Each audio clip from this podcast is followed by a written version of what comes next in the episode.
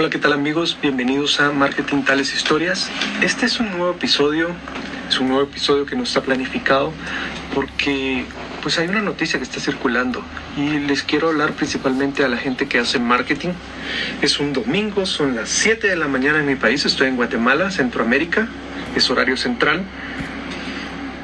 Pero sí, desde el día de ayer eh, estaba pensando en si hacía esto o no hacía esto y cómo lo podía comunicar. De hecho, lo comuniqué por algunas de mis redes sociales. Y en eso dije, no, esto no es lo que realmente él había enseñado y él había promovido. ¿A qué me estoy refiriendo? Es muy probablemente que por, porque lo que les conté de mi mamá, que acaba de fallecer, falleció hace un par de semanas, eh, toda la gente que está falleciendo por este tema del coronavirus y esta pandemia alrededor de todo el mundo, pues de alguna manera estoy un poquito más sensible al tema.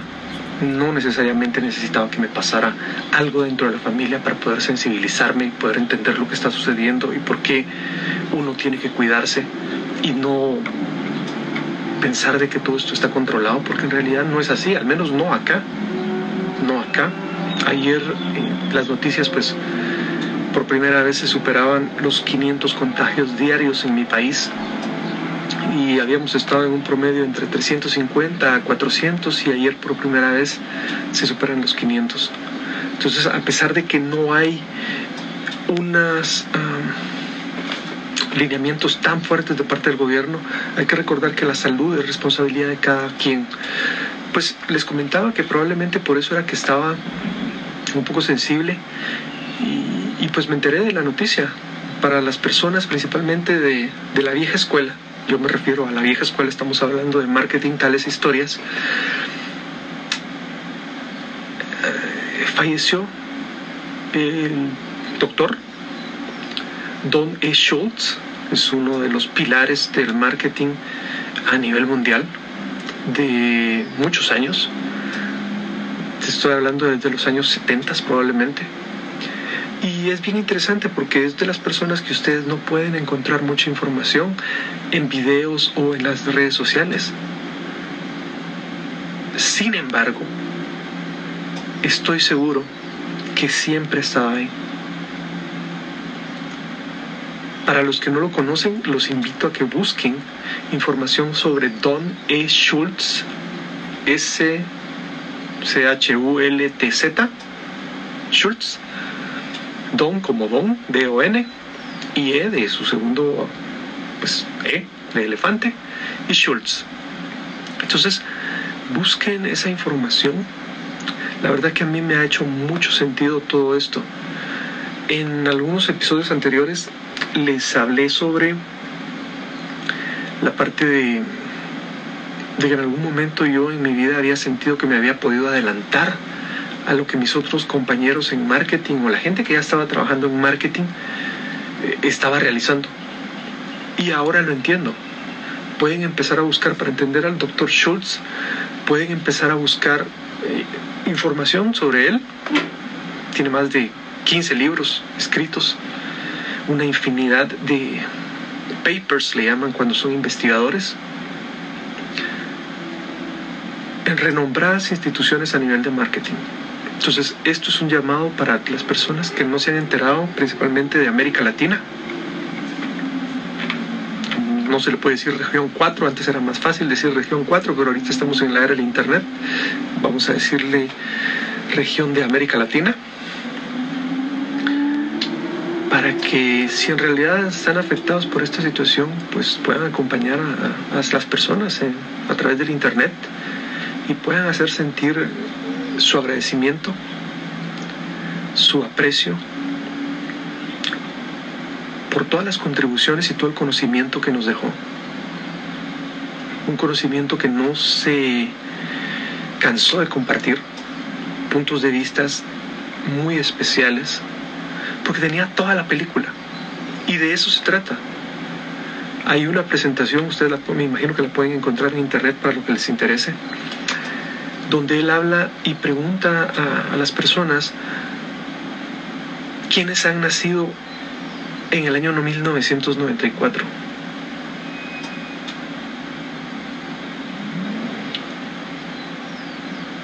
Y levanta la mano la gente que estaba en el auditorio, quienes han nacido después del año 1994. Y básicamente el mensaje es que se están perdiendo el origen del marketing. Después todo esto que ustedes están viendo acá es solo la evolución del marketing. Pero el origen, eso es lo más importante. Entonces él habla de 1994 no por antojo, no porque haya nacido su hija, no porque su nieto ya esté en camino, no, sino porque simplemente 1994 es un punto de partida que marca una diferencia entre lo que antes se hacía de marketing, o marketing tradicional, y recuerden que estamos hablando de Estados Unidos, donde realmente fue una de las industrias pioneras de marketing, son uno de los lugares pioneros del marketing a nivel mundial. Y él habla sobre el cambio del Internet. Él habla sobre la transformación en 1994 y cómo este marketing, en vez de ser de emisor a transmisor, se vuelve de doble vía. Ese es el punto de partida de lo que ustedes llaman marketing digital.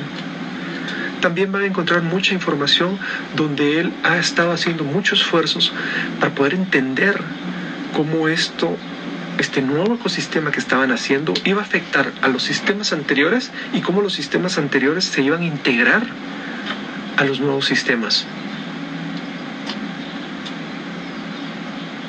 Esto es algo que es bien importante y ustedes pueden leer cualquiera de sus libros para empezar a entender.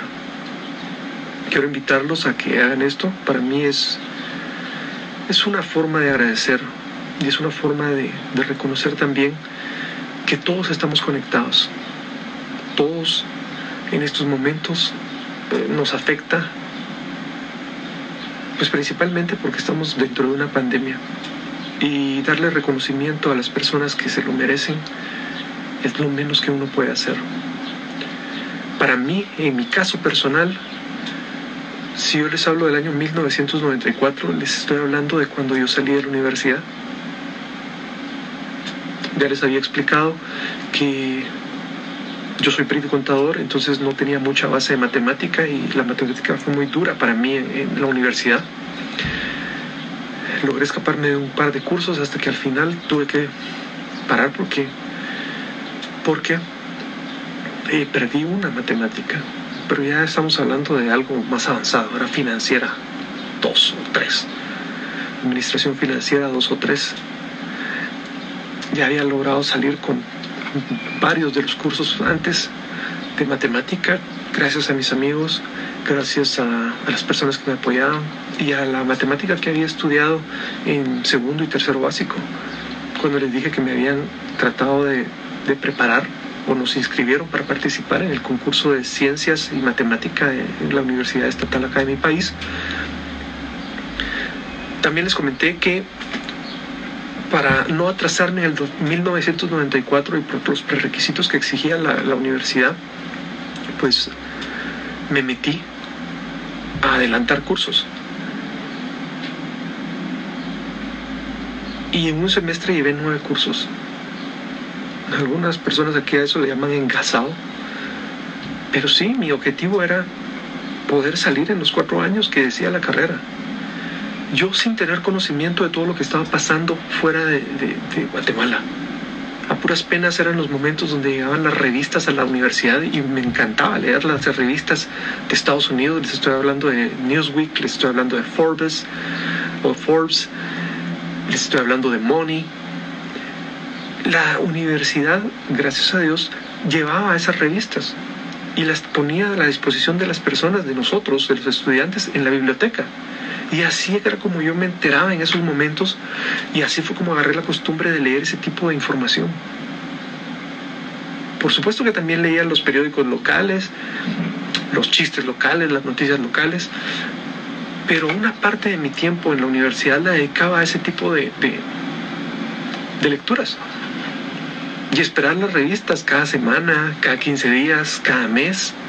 The Economist, diferentes fuentes diferentes fuentes, importantes fuentes a nivel mundial. Business Week. Todas esas revistas eran las que tenía acceso y yo les estoy hablando que yo tenía 19, 20, 21 años. Entonces, el año 1994 para mí marca un inicio, porque después les comento que por mi experiencia me toca llegar a, a una parte de una industria de restaurantes donde sin quererlo pues me delegan la parte de los sistemas de cómputo. Para eso ya era el año 96, muy probablemente 96, 95, 96.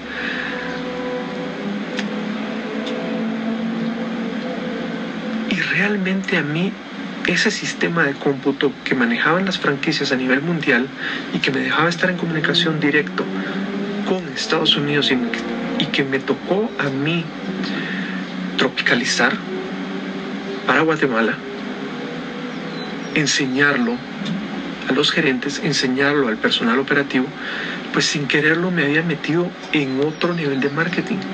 Entonces por eso los invito a que busquen información sobre el doctor Don E. Schultz,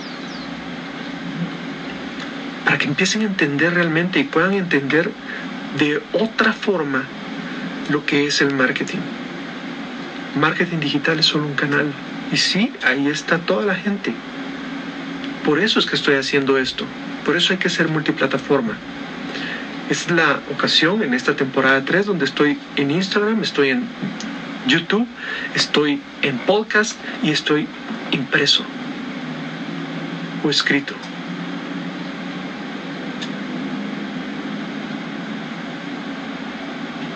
Investiga más, por supuesto que los cursos de Google y de Facebook son importantes, pero si quieres ir un paso más allá, tienes la oportunidad de leer y buscar la información. Y pues dado que sucedió esta situación del doctor Schultz, pues es un buen momento para toda la gente que me está escuchando de la vieja escuela de marketing, pues